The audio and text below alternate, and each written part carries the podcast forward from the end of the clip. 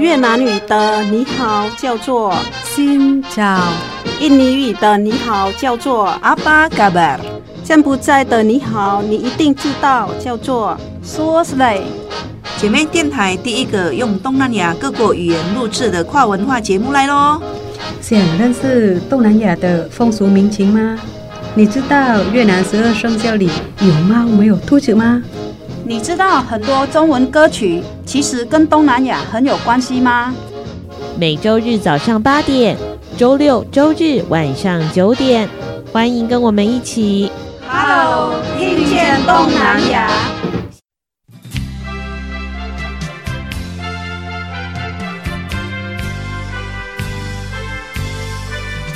各位听众朋友，大家好，欢迎收听 Hello，听见东南亚。我是傻妹翠痕，我是小魔女梁琼丹，新找早个吧，找鸡早 M。其实大部分的朋友非常的幸运，很少有机会上法院，因为到了法院，通常就是皮皮抓哦，皮皮抓，或者是有纠纷，会很紧张。嗯，但是今天呢，我们要到法院去呢，认识呃一个职业叫做。法官，大家想到法官的时候呢，都会联想到恐龙法官。恐龙法官，为什么叫恐龙法官呢？第一次我听到恐龙法官的时候，我是很好奇，呃，他的行动很恐龙，还是他生活在恐龙的时代，跟现代社会脱节的？不知道是哪一种意思。今天我们 Hello 听见东南亚会带我们走进法官的生活，哦，了解看看法官们到底。有没有恐龙？到底有没有恐龙？所以呢，今天呢，我们要来跟听众朋友好好的进入法官的世界里面，了解他们的想法，或许呢，可以让我们对于社会也有更多不同的面向的了解。今天我们很荣幸邀请到王子荣法官，也是云林地方法院刑事庭的庭长，他是刑事庭的庭长，也是我们云林地方法院的发言人。因为想到了法官，我们能都皮皮抓，但是哎，今天这个法官超好聊的，哎、超好聊，很好聊天，非常的亲切。又是认识很久的人，我、嗯、他们两个的相遇呢是很有缘分的，然后持续了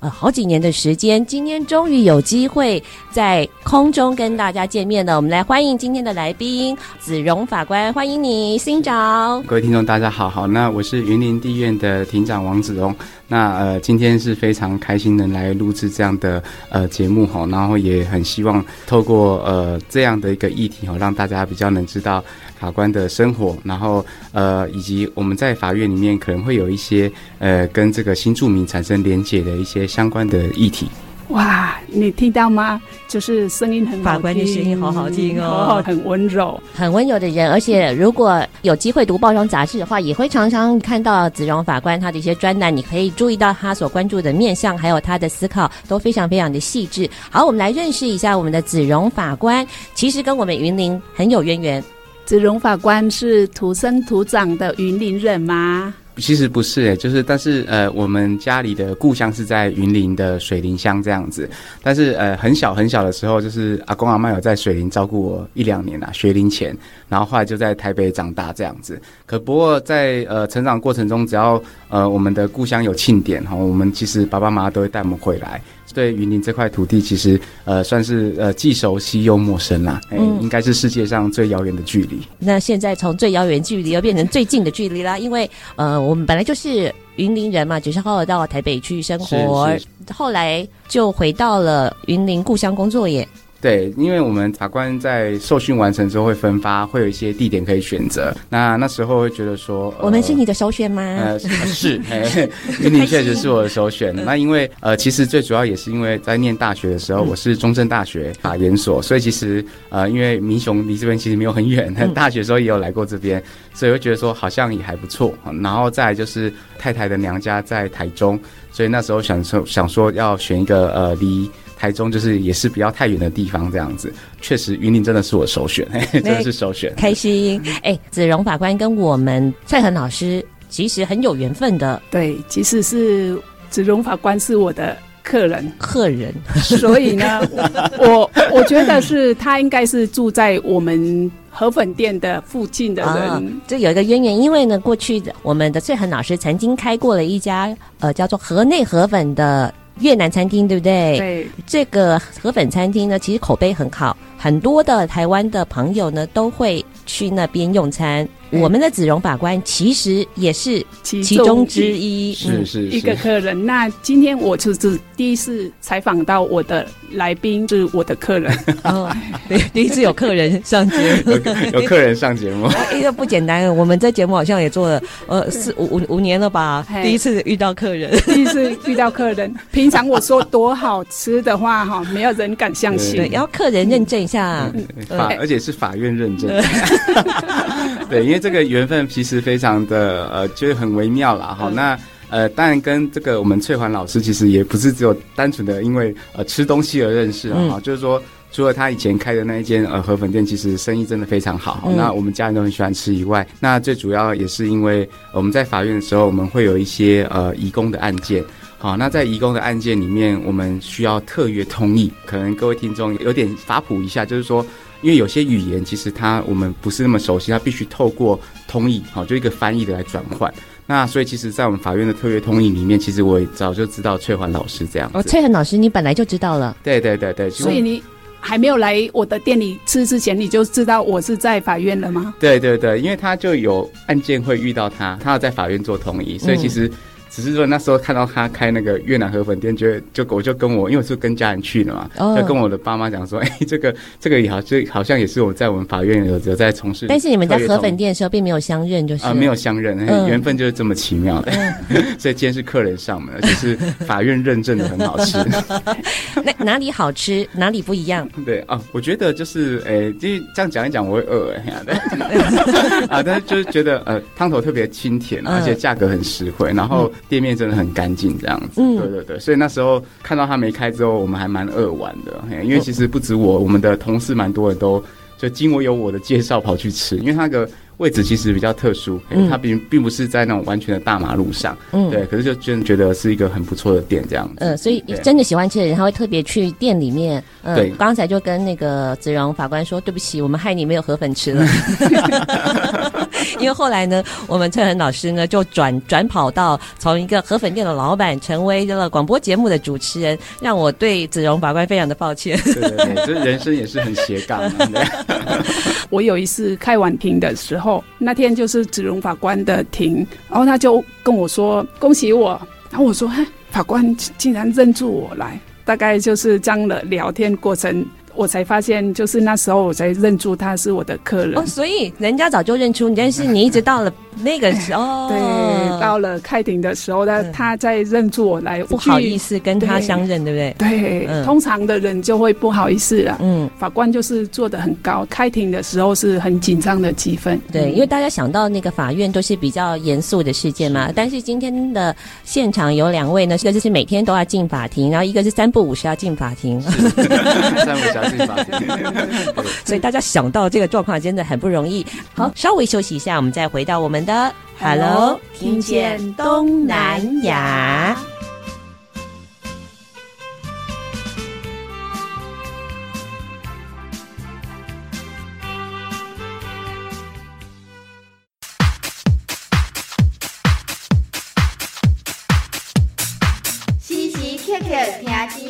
分分秒秒拢担心，姊妹电台调频一零五点七。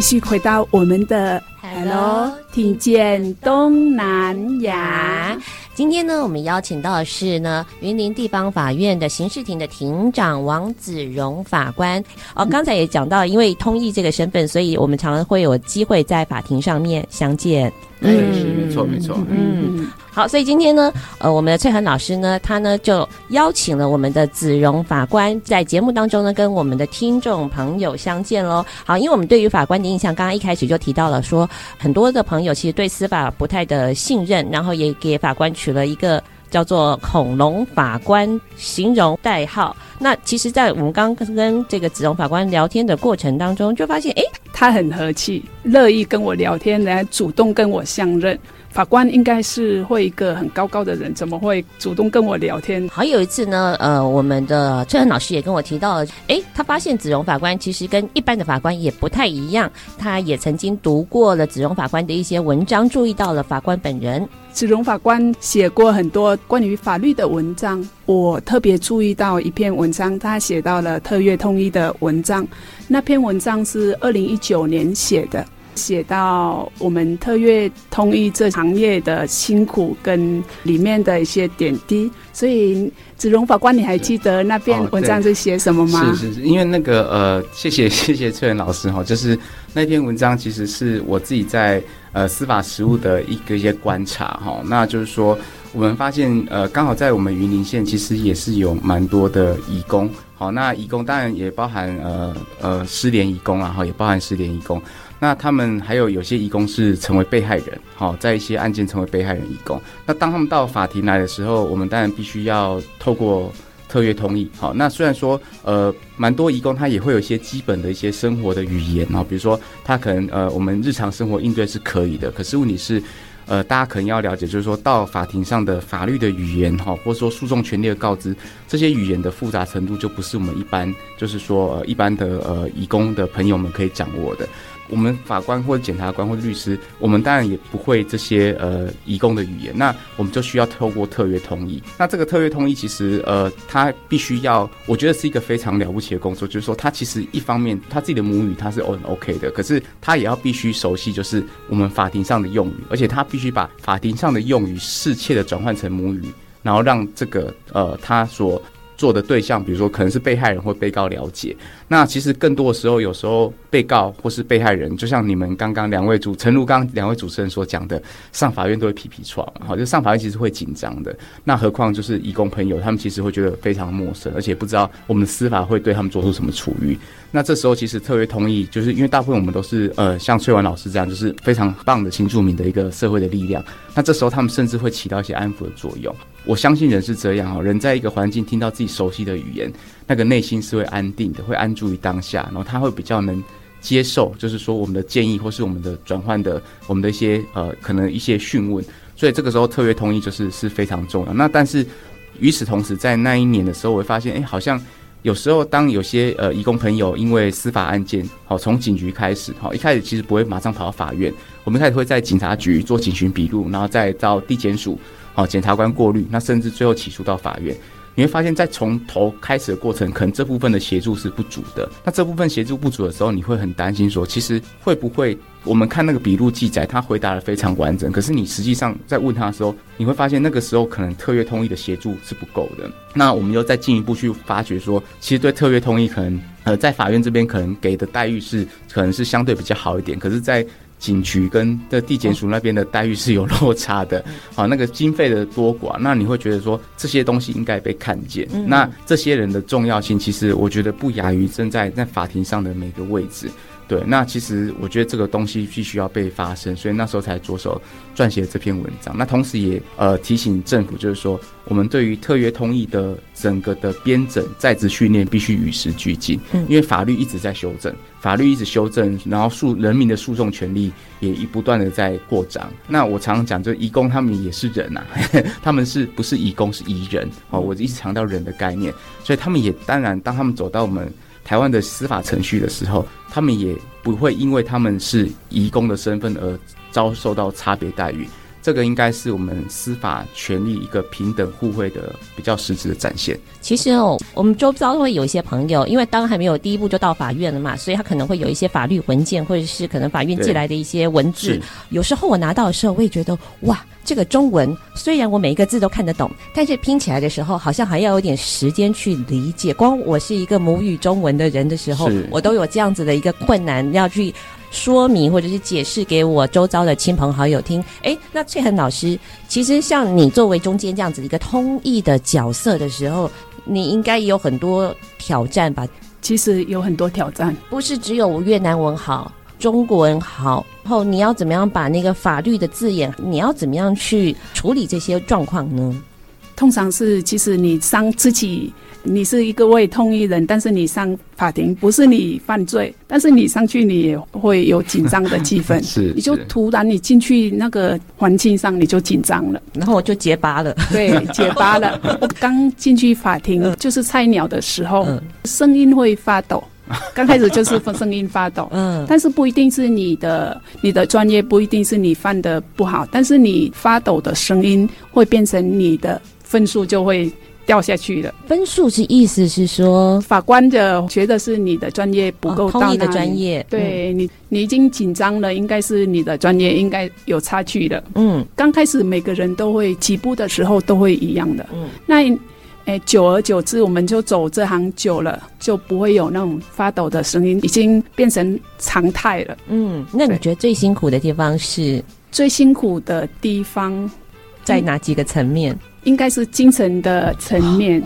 有的起诉书很长，好几页。那通一通常是你来法庭的时候，你根本不知道是那个案子是什么的案件，法官会拿起诉书给你，叫你把内容翻译给当事人听。你那时候要最快速的方式来把起诉书看懂，然后翻给当事人听。法庭的紧张上。你也也会有空白的时候啊，你就马上就是转换的时候，你没办法转换的很完整。呃，法官也会依照，比如说，呃，我们现通译他所翻译出来的内容，还有他的临场表现的状况，去做一个判断，甚至。应该是应该是这样说，就是说，我们当然同意，我们其实法官这边当然是会每次结束任务结束哈，就有点像那个阿汤哥出任务一样哈，就是说同意完成每一个任务之后，我们会批那个费用。嗯，那当然我们在司法行政这一端，他也会去调查，就是说，哎，你在这些案件有使用通译，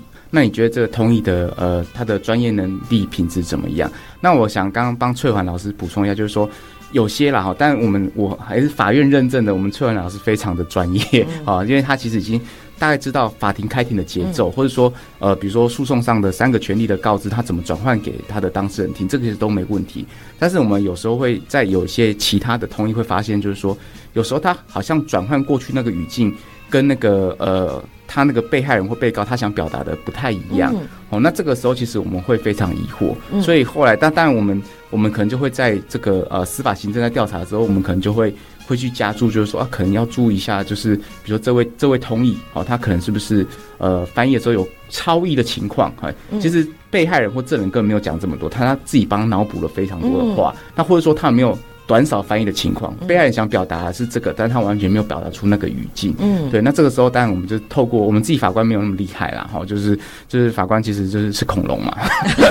对不对？就是说就是说，但有等下有有机会我再回应一下恐龙法官，然后那其实但 anyway 就是说我们要绕回来，就是说其实呃在法庭上我还是要强调，就是说司司法这个特约通译在。呃，尤其在我们云岭啊，但可能各地都回去了，但我们云岭其实它的呃，移工不小心啊，或者说他涉入刑案的情况之下，呃，是其实也是不少的了哈，案件数也是不少的了哈。那以我们这几年来说，有时候就是酒驾，哦，酒驾是很容易出现的案件。那这个时候，呃，有一个特约通译在，然后也是专业而且精准的将法庭上的语言翻译成他熟悉的母语，然后也让他的。他想讲的话可以适切转达成我们熟悉的话，记录在笔录里面。我觉得这对于被告的权利保障才是周到的这样子。嗯，呃，为什么提到这个地方呢？就是说，呢，我们知道的是一般认知的这个法官，他们的工作量其实很大，压力也很大。比如说，包括我。侧面了解到，听说我们呃子荣法官六点就开始出门要准备上班了，是吗？现在还是吗？呃，现在六点半。六点半。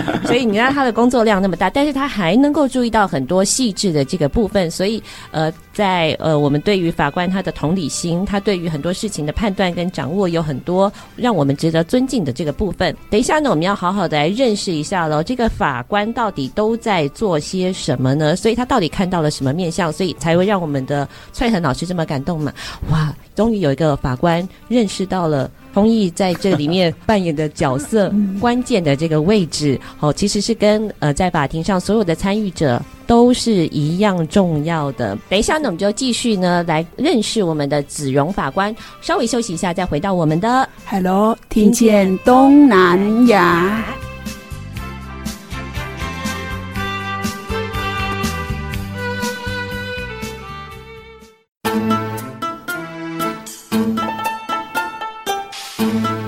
查某耐巧，无人敢介绍。姊妹电台 FM 一零五点七。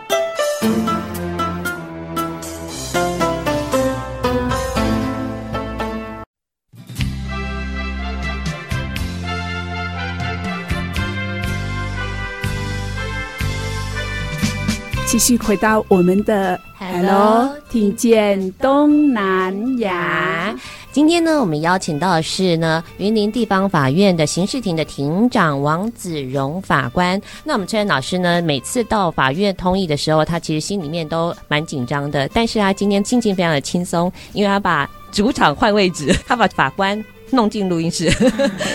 本来是想说他是威严的人，然后高高在上的人，但是当我邀请他的时候，他马上就是同意我的邀约了。嗯，所以我觉得是，哎，这个法官是很和气的跟我聊天，因为我们会去想那个位置嘛，比如说我们在法院的时候，我们看影片的啦，因为我们是比较幸运的人，不用常常去，法官在上面。那你们同意在哪里？我们的通译是在。被呃，就是被告的旁边，嗯，所以那个距离很远，然后那个高度位置也是法官坐的最高最上面的那排，嗯，然后再来下面会有书记官旁边，书记官，然后旁边。有一个就是呃，其实叫通译，但是现在的通译其实跟翠仁老师这种特约通译不一样，现在通译就是。呃，比较像是我们一般是由啊、呃、法官助理来做这个呃从认，那最主要是可能在法庭上帮忙递这个证人结文啊，然后提示物证啊，哈，然后或点呼这个相关的人入庭这样子。嗯，那当然法庭的设计它当然有一定的仪式感啦，哈，就是其实呃，我觉得有时候我自己呃有时候带学生哈，因为我自己在福科大也有在教书，那带学生参访法庭的时候，会觉得确实好像进到一个比较威严的场域啊，威严的场域。那。呃，你在讲话的时候是，如果你坐在上面的时候是从上面对下面讲话，嗯，那本身当然会给人家有一定的压力，这样子。嗯，那当然也就越是因为这样，我就觉得其实 越越尽量不要让让大家觉得很有压力。所以其实我自己在法庭上，我我自己自己期许自己的场域啊，哈，因为我就九九年分发到这边已经十几年了，我希望的场域是可以对话的，嗯，它是一个可以对话的场域，就是每个人来到法庭上可以讲述他遇到的事情。遇到的故事，好，那但这几年我又接触一些心理学的东西，又觉得其实，呃，叙事治疗，哈，就是说我们人怎么样去让自己恢复，哦，不只是身体的伤，哦，有时候来到法庭的人其实是心理是才是心理的伤才是治不好的，这时候让他讲出来，让他讲出来之后，其实对方才会理解啦。嗯。那另外，当然这几年还有做，呃，因为我们呃刑事诉讼修法有修复式司法。哦，所以我也引进了我的场域，好，所以其实，诶、我的场域其实就跟刚刚的崔仁老师 讲的，就是说，也其实也什么都可以聊，啊，但是可能在法庭上比较没有在聊河粉。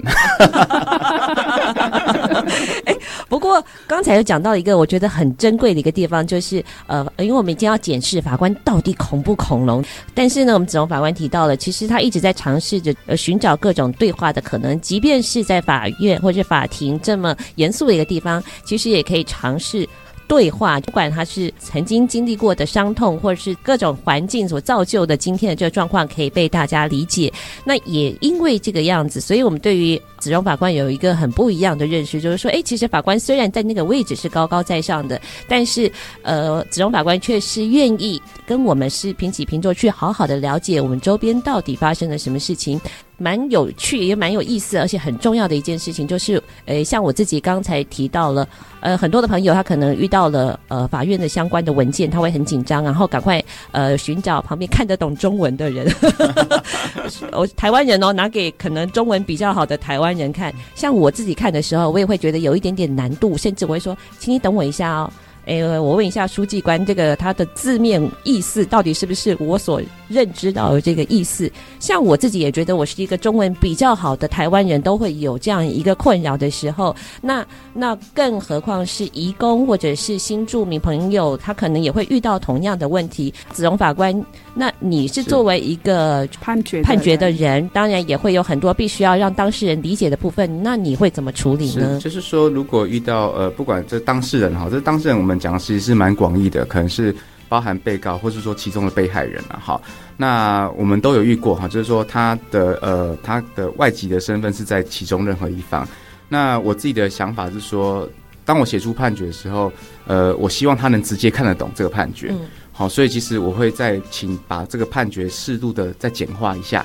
然后请我的书记官哈，就去找这个翻译社啊，把它翻译成呃这个当事人看得懂的母语，好，然后再寄送给当事人。那我的想法其实很简单，就是说我希望这个参与这个整个审判过程的人知道最后法官想对他说什么，那他所做的事情，不管他做错的事情要面对怎样处罚，或是说他被伤害的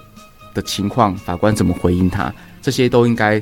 如果透过中文，始终可能他还得不知道要去找谁，那我们就直接把这一步给做起来。那但做这个工作其实都是额外的啦。对，这个是必要的吗？不是，对不对？对，当然不是必要。所以其实在，在呃发想或在执行的时候，当然你要得说服你身边其他的人。比如说，你的书记官会觉得说，为什么要那么麻烦？嗯、哦，然后你为什么想要偷偷增加我的工作？对对对对，这 已经已经血汗，司法已经够血汗了。我的薪水不只有你几分之几，你还这样弄我哈。然后我们的后面的呃管理经费的总务科或者我们的会计会觉得说，哎，这个费用可以合嘛？哦，那那当然，你发想这个行为的人，我们不能砸波浪，别再出几锤嘛。哈，就是说，我们我们发想之后，我们要把这个。这个理念给说服这些人，然后让他们接受，好，然后也希望他们知道为什么我要这样做。嗯、那呃，所幸就是在我们云林地院这边，我觉得我还蛮幸运的啊，就是说，呃，当我去呃努力的去沟通之后，他们都也愿意配合，哈，然后所以这个也慢慢变成一个制度。嗯、那当然我们没有办法要求每个法官都做这些事情，那就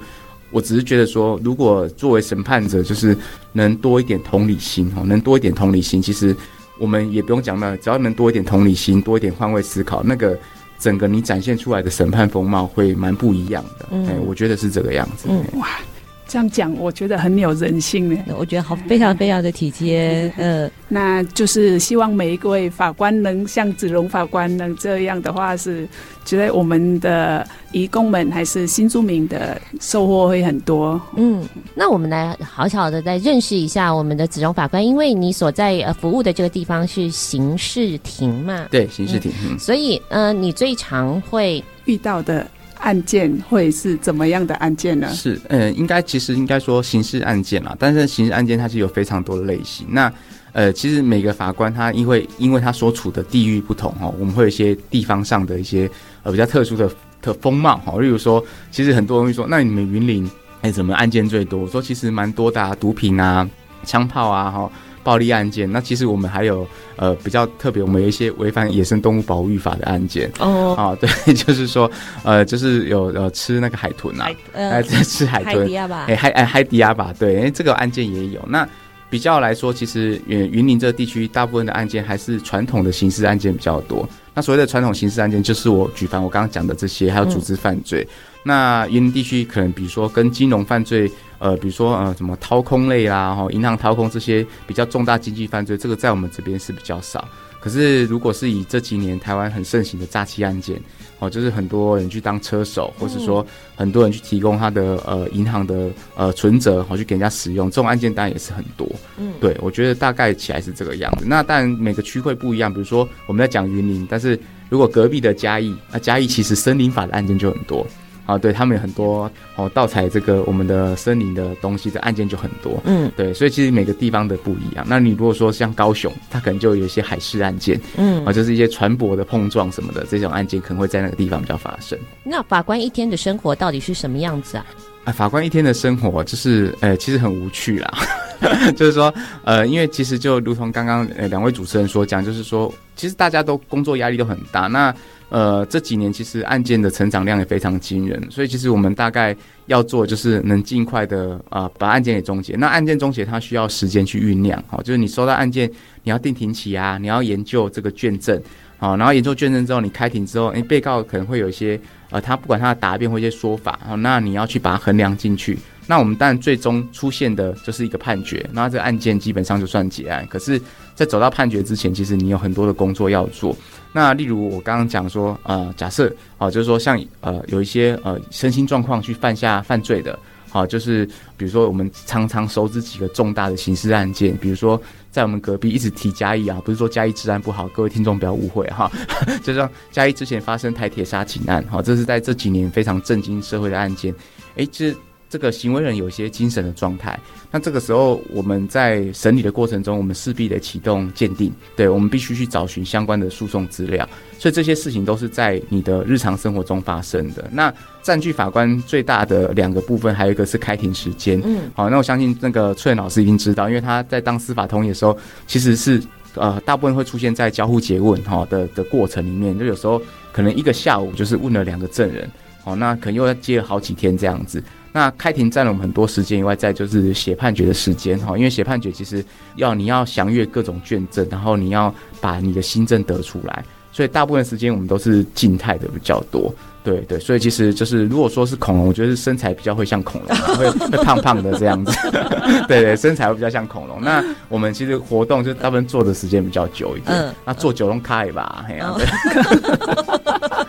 对不行动也会变得比较缓慢一点，对，变得缓慢一点。嘿，对，我觉得是这样。法官这个工作其实不太容易，我觉得那个他的 CPU 的转速应该要高一点，因为你同时要读这么样多的资料，然后还要做梳理跟判断，寻找好像还有很。很多的疑点需要去厘清的那个部分，所以去做法官这件事情本身不是很容易。再来还有一个心理上面，对心心理上面，其实呃，应该说，我常常在在强调，叫做呃，做法官要有个特质啊，就是被讨厌的勇气。嗯嗯、就是说，因为司法其实是抗多数决。我常常讲说，如果有一个司法新闻发生的时候，我们都嘛觉得说，哦，那就呃就重判呐，哈，唯一死刑，或者说我们就怎么样哈。可是实际上。有时候案件，当你审阅完卷证之后，你会发现可能跟我们当时看到新闻不是那样的一个样子。那这个时候你做出的决定，民众他可能会觉得怎么会这样？好，跟我当时的认知不一样。那这几年常常屡见不鲜呐，哈，比如说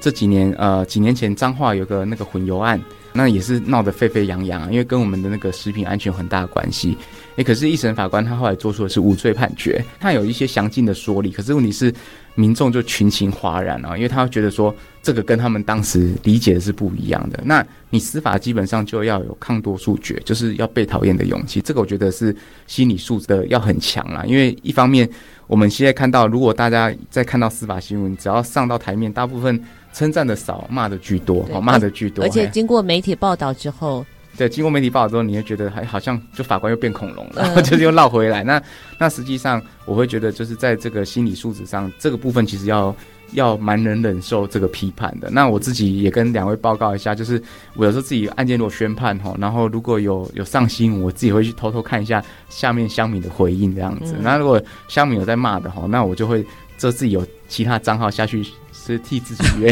替自己说一些好话这样子啊，所以就是，所以就有时候觉得很好笑，想说很多人在讲说你是不是键盘法官，然后想说真的，我就是键盘法官，就是，但他其实是一种就开玩笑自嘲的方式，就是说我们想要去理解现在的民众、现在的朋友们是如何去理解这件事情的，更贴近大家的角度。好，稍微休息一下，我们再回到我们的 Hello，听见东南亚。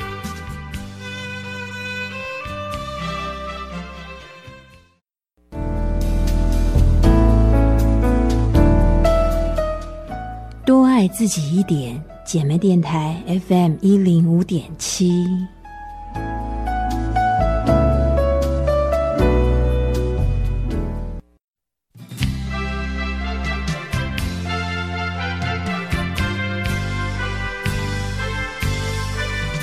继续回到我们的 Hello，听见东南亚。常看到一句话叫做“法官不语”，但是最后我还是不是很了解这句话的意思是什么。哦，法官不语，我觉得呃，应该也也直接刚好趁这机会澄清一下，就是说我们一个承办案件的法官哈，在判案件宣判之前哈，他不应该透过任何管道去透露出自己的行政。好好，那甚至不应该去评论自己的案件哦，尤其在案件案件确定之前。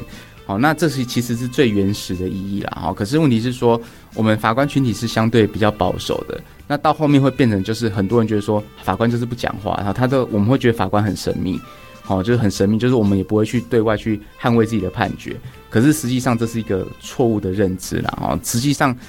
法官不予要求，就是说你不要在个案宣判之前，你不能去透露你的行政。其实也只最原始的意义也只有这样子而已。嗯对，那但是有些人扩张就觉得说啊，法官什么话都不要讲，或者说，呃，我们对一些公共事务其实也都不要任何的表态，好，那就担心也，但某种程度是保护自己，也担心被贴标签。可是久而久之，我觉得就从法官不语变成法官失语。哦，就是说，哎，其实好像发现，哦，法官好像都不会替自己的一些案件或者说一些司法的议题去表示任何的意见。那我觉得这其实不是那么健康啊，因为我觉得，呃，法官作为一个社会知识分子，哈，或者其实他还是。不管是透过判决，尤其是透过判决，或是说透过他一些言行，还是会一些引领社会价值的作用。那这也是回应到一开始，呃，翠仁老师在讲，就说，哎、欸，为什么我去写文章？其实都是环环相扣的。就是我相信，我把我，但我不写个案，哈，所以我不会有法官不予的问题。那但是，当我在做这些公众书写的时候，呃，其实也会遭到一些我们自己同才的质疑，就是说，哎、欸，好像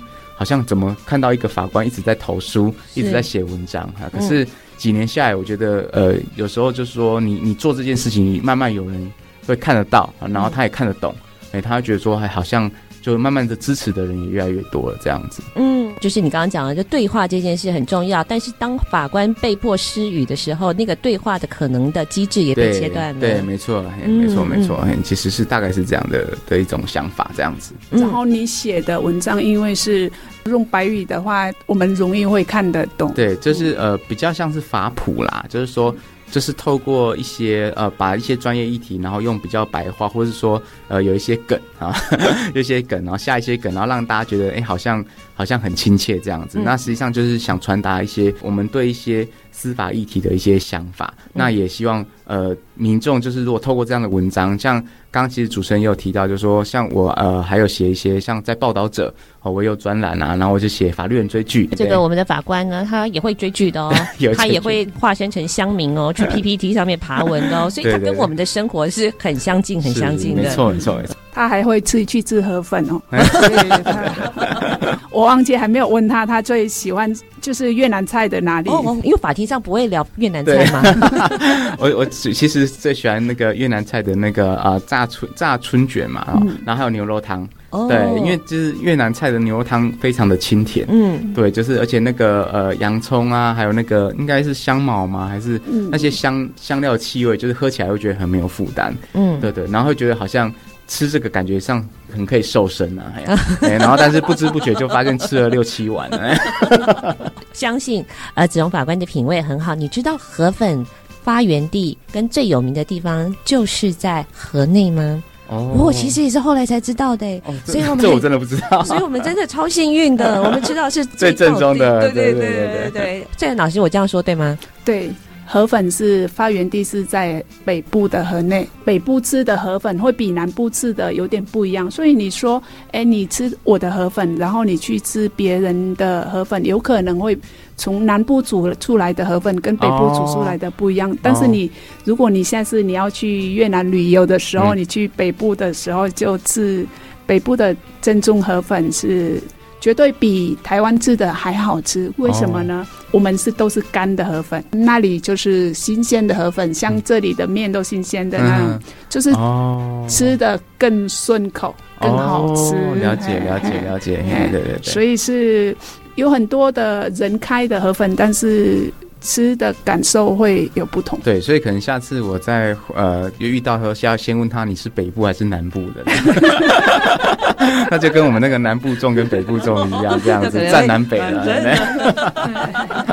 那我们再继续来认识一下我们的子荣法官喽。我想要请问一下，在你的这个读书生涯里面，你其实就已经立志想要成为一位法律人或者是法官了吗？我为什么会这样问的是哈，因为我觉得要做法律相关事务，特别是法官这件事情不太容易。虽然他是现在大家很红的前几志愿，有没有？他要面对很大的心理的压力。这心理压力不一定是说，呃，我已经做完判决之后，民众他的批评，而是这个人的生死，他的对错可能操之在我的身上。同时呢，还有就是大量的负面能量，大量的负面能量。对对，那我其实就是还蛮嗯蛮小的时候就想念法律，真的、啊。对，那算是呃讲起来有点囧啊，就是那时候看。呃，不知道在座有没有看过，就是呃刘德华以前演的《法外情》哦，对，那那是我在国小的时候看到的，嗯、然后看到之后就就哭得不能自己，觉得这个这个法庭上太有情感了，这样子。我都不敢讲这一部戏，因为一讲大家就知道我们年龄了。对，没错没错，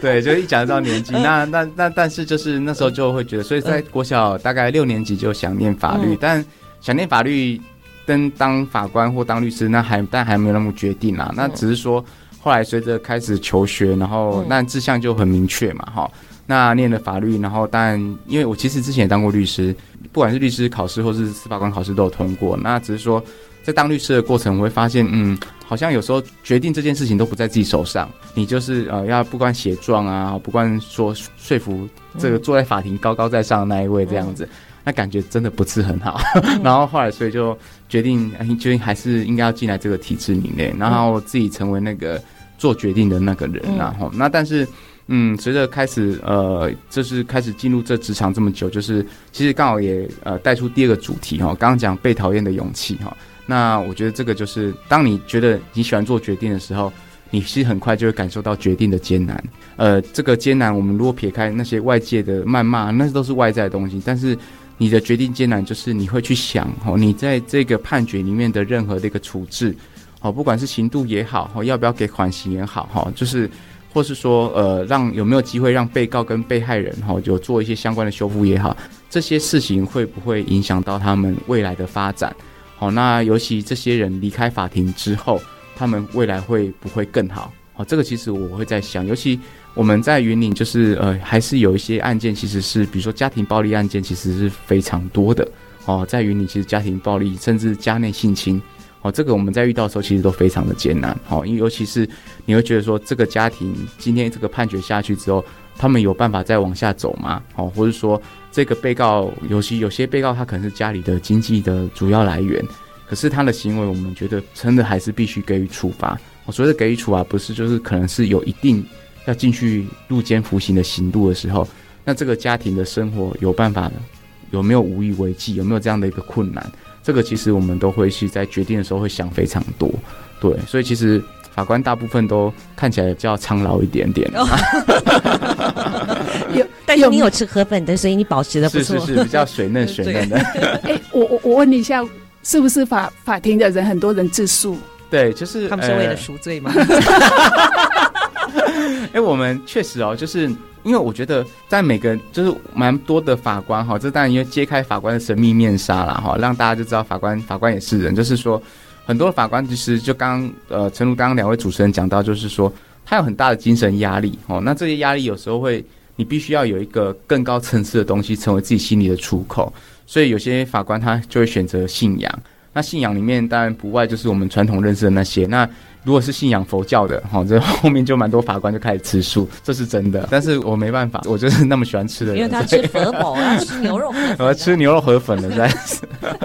对，但是确实，对，确实去去，就是这就是一个压力的释放源。嗯、那呃，也不也确实有很多法官，他其实，在精神面上，他让自己也非常的沉重，所以。我们这几年其实呃司法圈有很多离职潮啦，嗯，就是说他可能觉得说这个工作他的承受压力太大，然后他可能就转换跑道，然后他可能去当律师，然后他可能觉得说我不用去承担那么多事情，嗯，社会的各行各业都不容易，但是只是说我做了这十几年来，我觉得这确实是一件呃非常这个要自我去提升跟自我。不断自我叩问的一个工作，嗯，对，因为我们一般呢，在看到很多的相关的司法或者案件的报道的时候，然后已经很简化了。这个人他杀了三个人，一个应该爱戏。刚才子荣法官就说，他考虑的层面其实非常的多，包括他的精神状态、他的生命史，哦，或者是他做下这个判决之后对他生命的整个影响。所以法官想的比我们简单人想的更多、更多、更多了。所以你面对到这么多的压力，你怎么调试？呃，吃河粉，太好了！我今天这心情就是太好了。好，稍微休息一下，我们再回到我们的 Hello，听见东南亚。